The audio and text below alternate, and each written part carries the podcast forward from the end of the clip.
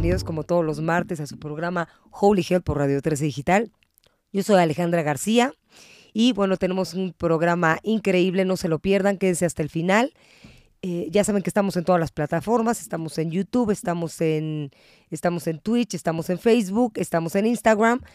Así que por favor no se pierdan toda la programación de Radio 3 Digital. Bueno, pues hoy tenemos un programa muy interesante. Está con nosotros Saraptek Kaur. Saraptek, bienvenida, ¿cómo estás? Muy bien, muchísimas gracias por, por eh, invitarme a este programa. Me da muchísimo gusto poder compartir algo de lo, de lo que he aprendido a lo largo de los años. No, bueno, pues es un placer tenerte aquí. Les voy a platicar, Saraptek es maestra y consultora en medicina ancestral, maestra de Kundalini Yoga, mercadóloga y Reiki Healer. Bueno, pues eh, va a estar, como ya hemos estado anunciando aquí en Radio 13 Digital, va a estar en Bienfest, que es el 11 y 12 de noviembre, es este festival espectacular donde va a haber absolutamente todo lo que se puedan imaginar que tiene que ver con el tema de bienestar, de wellness. Y bueno, Saraptec es una, una de, los, de, las ponencias que va a haber. Eh, ¿Vas a estar el 11 o el 12? El 12, a las 4 de la tarde es la plática. El 12 a las 4 de la tarde. Y bueno, viene aquí a platicarnos, obviamente, a qué se dedica, eh, qué es lo que haces y qué es lo que vas a eh, compartir ese día en Bienfest. Y va a platicar acerca de, pues, de, negocios conscientes y va a hacer una ponencia en donde hablará de despertar la conciencia empresarial, integrando la espiritualidad en los negocios. Se me hace interesantísimo. Platícanos, Arapte. Ay, claro que sí. Bueno, muchísimas gracias. De hecho, la parte de los negocios conscientes es algo que casi no se ha tocado, bueno, que no se toca constantemente, ¿no? Siempre como que se ha buscado como el fin de ganar dinero y de crecer negocios y nada más, ¿no? Pero cuando nosotros hacemos un enfoque de nuestras empresas o de nuestros emprendimientos también, de una manera consciente, en donde se busque un fin mucho más allá que el únicamente ganar dinero, se convierte en una misión, digamos así, de vida, ¿no? En la que tú puedes hacer y compartir todo lo que tú hagas, lo que sea, para un fin mucho mayor, obviamente, que este, que solamente pues es generar ingresos, ¿no? Y, y, cuando estás buscando esto, te das cuenta que este propósito genera muchísimo más cosas de una manera exponencial que solamente el fin, obviamente, de generar ingresos a, a cierto límite, ¿no? No, no, no, adelante. No, no. Y este, y bueno, eso eh, eh, involucra no nada más a las empresas que desde un inicio están buscando cómo generar o, crear una empresa de algún tipo de negocios, sino que también las mismas personas, cuando queremos hacer, por ejemplo, un emprendimiento como las, las empresas de multinivel y todo esto que hay muchísimas en, hoy en hoy en día y que además la dirección de pues de lo que está viendo en cuanto a negocios, no, ya, no se queda nada más en nuestra profesión, en lo que hicimos, en lo que estudiamos y solamente hasta ahí, ¿no? Sino cuando tienes tú la oportunidad de hacer algo que también vaya alineado con tu ética, con tus misiones también, todo, este, puedes darte cuenta que también a partir de ellas puedes lograr hacer estos, este tipo de negocios, ¿no? No, bueno, me parece padrísimo. Y dime una cosa, Saraptek, ¿cómo y desde dónde unes todo este conocimiento para poderlo aplicar a, la parte de los negocios. Esta parte, ¿cuál es tu, o sea, cómo es la técnica de dónde? Porque tu escuela es Kundalini, ¿no? y tu escuela es, yoga. Entonces, me encantaría saber cómo es que unes eh, estos dos conocimientos para poder aplicarlos. Bueno, primero que nada, yo a los 25 años me detectaron hipotiroidismo. Ok. Y pues obviamente durante muchos años yo no practicaba yoga, yo bailaba jazz, iba al gimnasio, corría, nadaba, otras cosas completamente diferentes a una práctica de yoga. Y hasta que llegó a mi vida en el 2009 la práctica de yoga, me di cuenta de muchos hábitos que, mm, o sí, hábitos que estaba yo generando, pues obviamente el, que tenía altibajos con mi salud. Entonces cuando tomé la formación de maestra, entendí muchísimas cosas que estaba yo haciendo como mal porque no tenía la conciencia ni la educación al respecto. Y entonces empecé a hacer todos esos cambios en mi vida. Después tomé la formación de mm, eh, educadora en prevención de cáncer de mama también.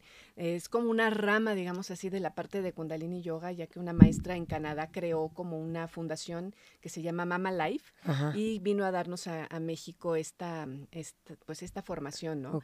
Y entonces ahí empecé a darme cuenta de todo lo que involucraba la salud y que estábamos haciendo al revés todos, no nada más yo, y que nos está causando muchas enfermedades. A partir de ahí fue donde yo uní la parte de Kundalini Yoga y me enfoqué mucho en la parte de salud. A partir de todo esto y de hacer, por ejemplo, conciencia en la parte de nutricional y en las desintoxicaciones del cuerpo a través de la alimentación y varios suplementaciones también.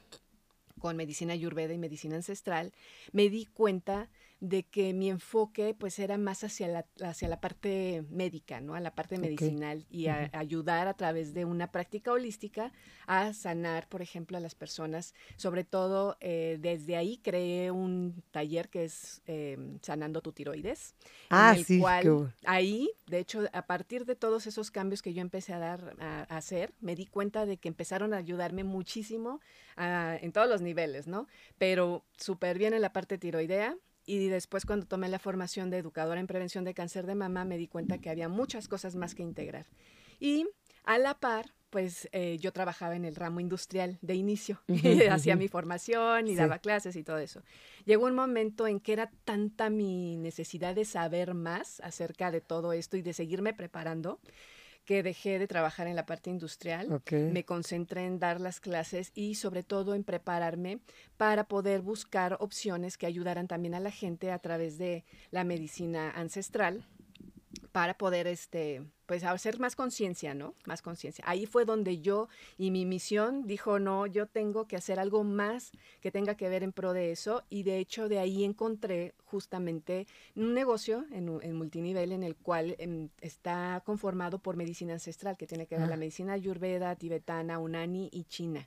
Entonces, este, con esta medicina he logrado, por ejemplo, eh, en mi persona, por ejemplo, también ayudar a desintoxicar el hígado, a mantener la salud digestiva, a mantener, a bajar, por ejemplo, el colesterol, que muchas veces en, los hipotiroideos tenemos alto. Y bueno, entonces todo esto creó justo ese propósito, fue como el, la conciencia que me detonó a mí el eh, buscar un negocio, además de lo que ya estaba haciendo, que cumpliera con todos los requisitos que yo quiero para mi persona, ¿no? Desde hacerme yo mis propias cosméticos o mis propias eh, ah, rutinas de limpieza con aceites esenciales y aprender un poco más de la medicina natural, pues para que se fuera alineando a todo lo que yo estoy haciendo para ayudarme a la salud. Ay, se me hace súper interesante. ¿Cuánto tiempo llevas? O sea, ¿cuánto tiempo llevas que uniste estas dos en esta práctica con este negocio también? Desde el 2014 fue cuando yo ah, terminé la formación de, de, Kundalini Yoga y a partir de ahí empecé con la parte de la desintoxicación a través de, de hacer limpieza pues este alimenticia, eh, digamos se llama desintoxicación alimenticia, para ayudar al hígado a procesar muchas cosas. Y a partir de ahí empecé yo a ver esto. Y por ejemplo, hay muchas cosas que tenemos que hacer de eliminar toxinas de nuestro cuerpo. Lo que necesitamos es bajar la carga tóxica de todo lo que estamos poniéndonos encima, porque lo que respiramos, pues a veces en una ciudad es muy difícil de poderlo eliminar. Y entonces, este, desde ahí empezó a hacer, empecé a hacer los cambios graduales. Primero en mi alimentación, después en lo que me pongo en, el cuerpo, con lo que me maquillo, con lo que me dejé de pintar el cabello, por ejemplo. Muchísimas cosas que empecé a hacer de cambios. Me empecé a bañar con agua fría, empecé a hacer muchas cosas que eran como ya hábitos de los yogis o yoginis, ¿no? Desde la antigüedad, más todo lo que se ha aprendido últimamente acerca de la contaminación, en, sobre todo en zonas industriales. ¿No? Entonces, eso a mí me ayudó a que a partir de ahí empezar a hacer también, como te digo, mi desodorante con aceites esenciales, este, mi suero del rostro, mi limpiador, en fin, muchísimos productos Todo, todo con natural. Natural, así es. Padrísimo. Oye, eh, Saraptek, me gustaría, aprovechando pues que estás aquí y que es una experta en Kundalini, una gran maestra, que nos platicaras, porque hay muchas muchas personas que, que nos están viendo y que nos están escuchando y que hoy se oye bueno, Kundalini tiene, eso, es una práctica ancestral y, un conocimiento ancestral, pero, pero bueno, ahorita se escucha muchísimo, mucho más, ¿no? En la época en la que estamos. ¿Nos puedes platicar un poco qué es Kundalini Yoga. Kundalini Yoga. de verdad que creo que es creo que es importante porque porque es tanta la información que nos llega de todos lados que de verdad entre que sabemos, entre que de- de- tomamos, ah, ¿no? O sea, como que dedu- deducimos que, ah, pues debe ser esto, ah, no, pues medio me dijeron que era esto, y, se, y, y no estamos como muy claros. Claro. Entonces, bueno, vamos a aprovechar aquí tu presencia para que nos platiques. Con mucho gusto. Bueno, el Kundalini Yoga data de miles de años, de más de 5.000 años. De hecho, antes las prácticas eran demasiado extenuantes, demasiado, o sea, hacían como hasta sufrir un poco el cuerpo. O sea, físicas. sí. Físicamente, Sí. exactamente, porque lo que deseaban las personas era como tener una experiencia mística. Y entonces pensaban que llevarlo al límite eh, iban a lograr este, pues tener esas, es- este tipo de experiencias, ¿no? Pero se dieron cuenta, de hecho el Buda hasta practicó también ahí con, con algunos yogis, ¿no? Para, para poder alcanzar la iluminación, ¿no? Antes de que fuera el Buda, ¿no? Este, como que él se, se dio cuenta, ¿no? Que pues había muchísimo sufrimiento en el mundo y quería también ver de qué manera podía él ayudar a la humanidad, ¿no?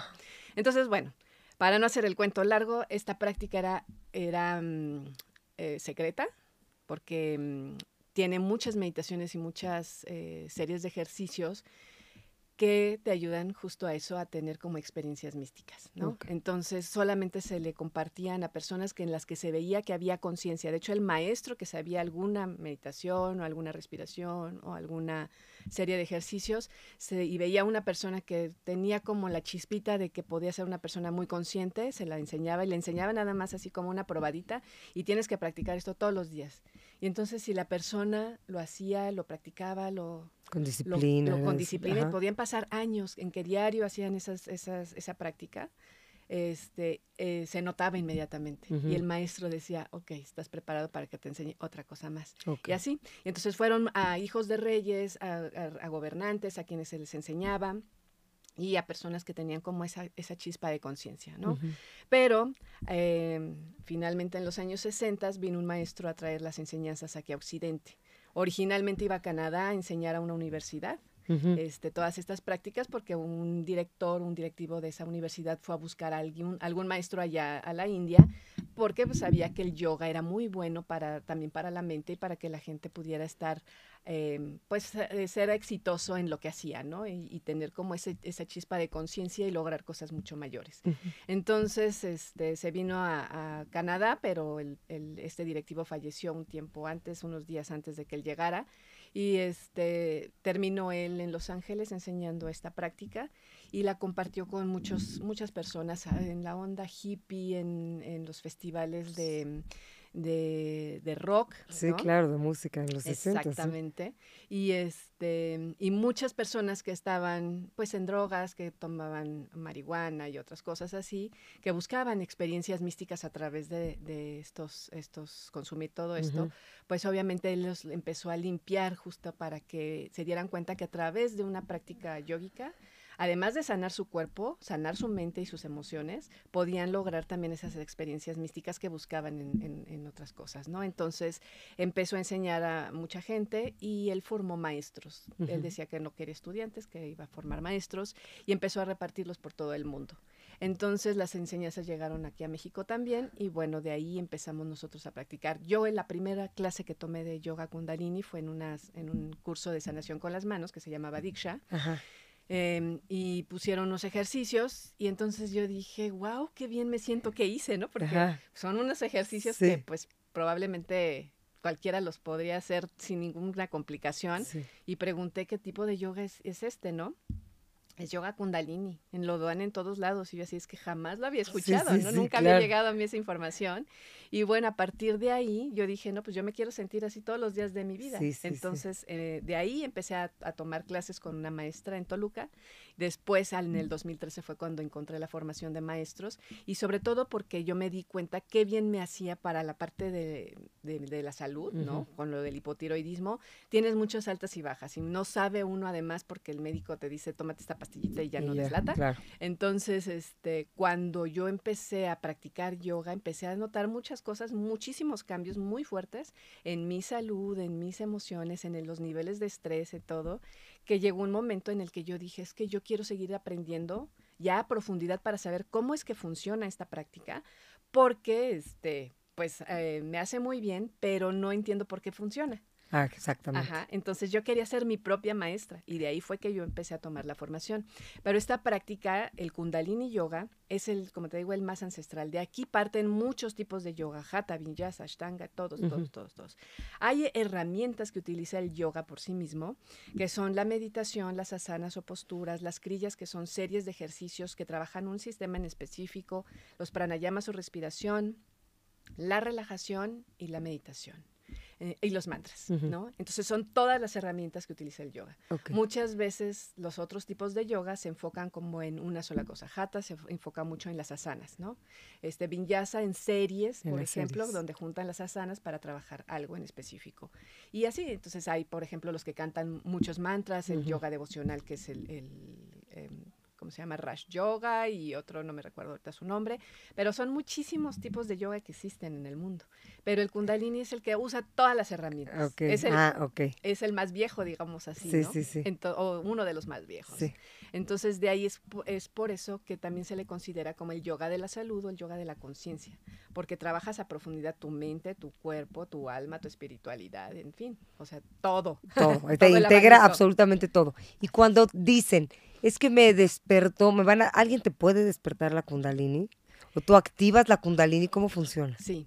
Se dice que la, la, energía kundalini está dormida entre tu primero y segundo chakra. Ok. Ajá, que está como en la base de la columna, digamos así. Es como si fuera una, se le, se le representa como una serpiente enroscada. De hecho, kundalini significa el rizo de mi amado, que es pues un churrito, ¿no? De que muchas veces cuando éramos chiquitos nuestra mamá guardaba nuestros risitos en una un álbum, o en algo, ¿no? Exacto. Pues ese, eso es lo que significa la kundalini. Lo que hace la energía cuando nosotros trabajamos nuestra energía y trabajamos con series de ejercicios, se eleva toda la energía a lo largo de nuestra columna vertebral. Se desenrosca, ¿no? Se desenrosca esa, esa, energía hasta subirla al tope de la cabeza o más bien activar nuestras glándulas en el cerebro, que son las que hacen, que detonan todas las hormonas de serotonina, endorfinas y todo esto que son las que te conectan así con el placer, con el amor, con todo eso. Y sí, en efecto, hay muchas cosas que, que se trabajan, como la respiración en específico, que es la que va a ayudar a que se despierte esa energía. Ok. Ajá. Y uno mismo lo puede lograr, o sea, no necesitas que alguien venga y lo haga. O sea, uno mismo puede activar su, su kundalini. Con, tú lo haces en cada práctica que, que, que haces, estás, ¿ese es el objetivo? Em, más que el objetivo, em, mi práctica, o sea, personal, este, es sentirme bien, el estar bien, más que esta parte de ser muy consciente en que se despierte. O sea, tú estás trabajando todo el cuerpo. Y es un efecto. Es un efecto. Termina siendo un efecto. Exactamente. Del, trabajo que estás Así haciendo. Es. Entonces, la energía no es, eh, también es una energía sexual, es una energía que no nada más tiene que ver con el sexo, es una energía que despierta tu creatividad. Creación, claro. Exactamente, está conectada. Entonces, este, cuando tú tienes esa energía despierta en ti, es difícil que la gente te domine a ti. ¿No?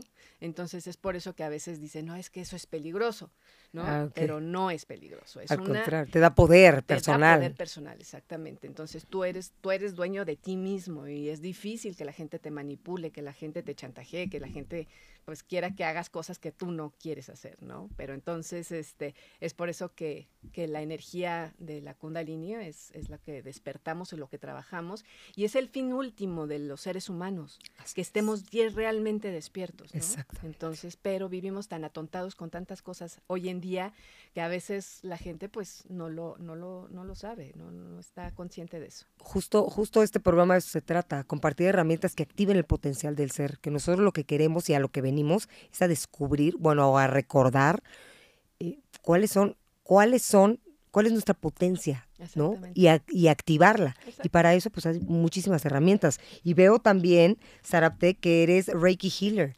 Entonces también utilizas este, esta otra herramienta de Reiki para poder sanar. Así es. De hecho, yo durante la práctica Em, de, bueno, ya era maestra y todo eso, llegó a mí un maestro de, de Reiki japonés, este, del método Usui, que es el, el, digamos, el original, ¿no? De ahí se desprendió Reiki tibetano, Reiki de ángeles, y hay muchísimas, muchísimas ramas también. Entonces, este, pues dije, bueno, vamos a aprender, ¿no? Ya, yo ya daba Diksha, que es también un sistema de sanación con las manos, y, este, y veía que habían cambios. De hecho, yo desde que lo empecé a experimentar con un amigo que se dedicaba a esto y dijo, ay, te voy a dar Diksha. Y me daba Diksha y yo sentía como que me, se me movía todo el mundo y empezaban a salir cosas que obviamente no me gustaban, pero estaban ahí presentes para que las trabajara. Wow. Y entonces yo decía, es que cada vez que vienes, como que salen, así me decía mi maestro, este chico, ¿no? Que era el con el que me daba sanación, me decía, es que es como cuando tienes una, una fuente y en el fondo se va quedando tierra. Y entonces son como las cosas que tú no quieres ver que no quieres que salgan a flote porque te incomodan, te molestan, lo que sea. Y entonces cuando tú pasas las manos y das diksha, se te mueve todo, mueves toda el agua, te cuenta, como toda la energía alrededor de ti, y empiezan a salir todas esas cosas. Muchos en la coronilla diksha, ¿no? Ajá, exactamente. Sí, Y entonces sale todo eso, y es cuando lo puedes trabajar y lo puedes ver y te estás dando cuenta que eso te incomoda, te molesta y que hay algo que tienes que hacer todavía, ¿no? Y entonces, bueno, eso lo hice de esa manera, es, eh, ahí es donde aprendí, luego ya empecé con el, el Reiki, y ahí me di cuenta que es más que eso, que lo que hace Diksha, es una armonización de toda tu energía y este, te ayuda a liberarte de muchas cuestiones de tensión, de estrés, de emociones también que traes ahí atoradas. Nuestro cuerpo va em, creando como bloqueos en todo nuestro cuerpo energético, en nuestro cuerpo, que finalmente el emocional es, una, es pura energía también. Entonces, pues por tristezas, por accidentes, por enfermedades, por muchas cosas que no podemos procesar correctamente. Entonces es un bloqueo. Se dice que tenemos 72 mil canales energéticos que son como carreteritas en todo nuestro cuerpo. Y entonces en algún punto de esos se va a atorar ahí, se va a hacer un nudito, ¿no? Entonces lo que necesitamos hacer a través de el, el imposición de manos en Reiki es ayudar a liberar esa energía. Y lo mismo hace también la práctica de Kundalini, con movimiento, con canto de mantras, en fin.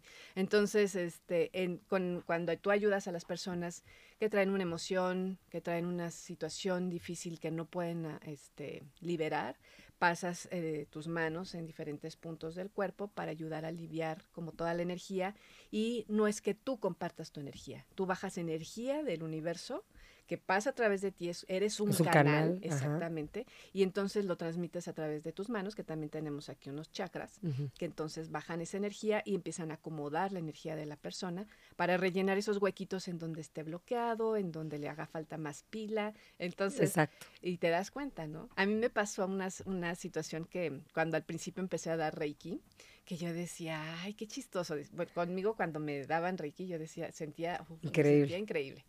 Y entonces cuando yo empecé ya terminando mi formación a dar Reiki, una vez me invitaron a, darle Reiki a un señor mayor que ya había tenido cáncer en colon, tenía un problema respiratorio y ya era una persona muy mayor, ya cerca de los 90 años. Entonces el señor estaba con respirador y todo eso, pero tenía mucho miedo a morir. Entonces me dijeron que si le podía dar yoga y dije, no, es yoga no es todavía ya ahorita para él, ¿no? Todavía en ese entonces no, no tomaba la formación de, de Kundalini Yoga terapéutico, que se, tiene que ver para personas ya en sus últimos años o para personas en fase terminal. ¡Wow! ¡Qué interesante! Y entonces, este, pero dije, pero le puedo dar Reiki. Y me dijeron, ah, perfecto. Entonces fui a darle Reiki al señor y entonces yo empezaba a poner mis manos y entonces cuando llegaba a la zona de la garganta, como él tenía problemas respiratorios, empezaba, se, le empezaba como a mover las flemas, empezaba a toser y yo dije, ay, no se me vaya a ahogar el señor, ¿no? entonces le ponía un cojín abajo de la, de la cabeza y ya estaba más tranquilo. Y entonces seguía yo pasando el reiki y en un momento le pasé a la, a la altura del estómago y se levantaba su cuerpo y se, y se bajaba, o sea, se arqueaba el señor. Yo dije, ay, ¿qué pasa? ¿Qué estoy haciendo? ¿no? Entonces, este, dije, ¿será la energía? Entonces la volví a poner y se volvía a levantar así, o sea, cualquier persona se hubiera asustado si no pones de energía, claro. ¿no?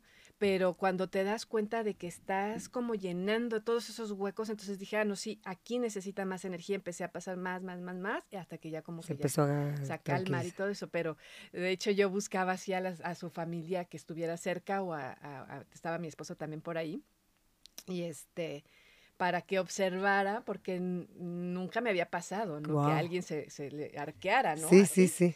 Y, este, y entonces ahí fue donde me di cuenta que de realmente es poderoso el Reiki, ¿no? Que hay veces uno como que, como no ves la energía, pues tú confías en lo que estás haciendo, ¿no? Y sigues los pasos como te van explicando. Las sensaciones, pues obviamente las nota el paciente y las notas, la notas tú también, pero no hay ese grado. Entonces, ese es el, de lo que más así... Una gran manifestación, de cómo, cómo la energía se mueve. Se mueve, exactamente.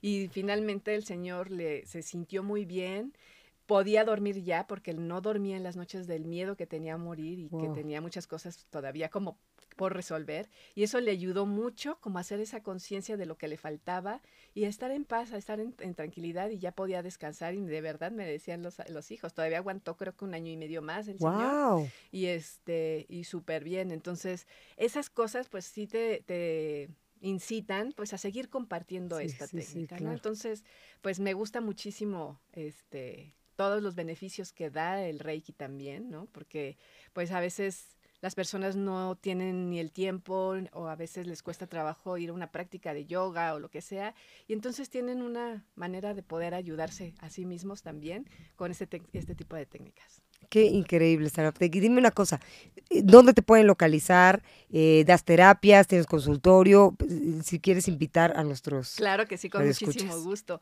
De hecho, tengo un consultorio en donde voy a la Condesa. Em, me pueden encontrar como Saraptec Kundalini. Y además de dar Reiki también acabo de integrar una nueva tipo de sanación que se llama Tameana y utilizando cuarzos de cristal. Ah, padrísimo. Está muy padre, la verdad es que me encanta y este tiene poquito que me lo enseñó una de mis mejores amigas y que además te das cuenta que no necesitas tú hacer la transferencia de energía, sino que los mismos cuarzos, de cristal.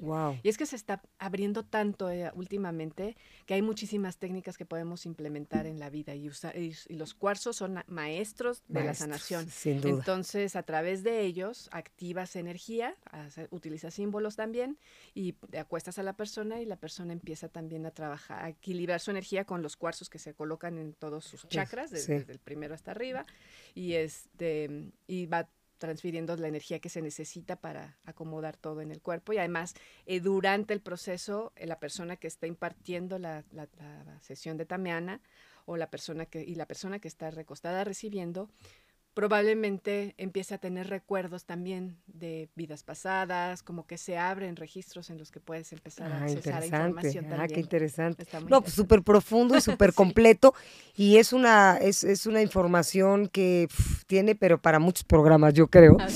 Pero bueno, Saraptex, se nos termina el tiempo, te agradezco muchísimo que estés aquí.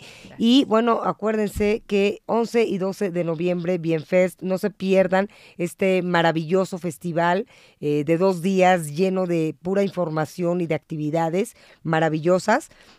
Zaraptec el, el, domingo 12. El domingo 12 a las 4 de la tarde. Perfecto. Así que vayan, si no tienen sus boletos, ¿qué están esperando? Corran y ya vayan a comprarlos porque se va a acabar, eh, ya son creo que last call, porque se van a acabar los boletos, así que corran por ellos. Pues muchísimas gracias otra vez, Zaraptec, un placer que estés aquí. Yo soy Alejandra García, esto fue Holy Health por Radio 3 Digital. Nos vemos el próximo martes. Gracias.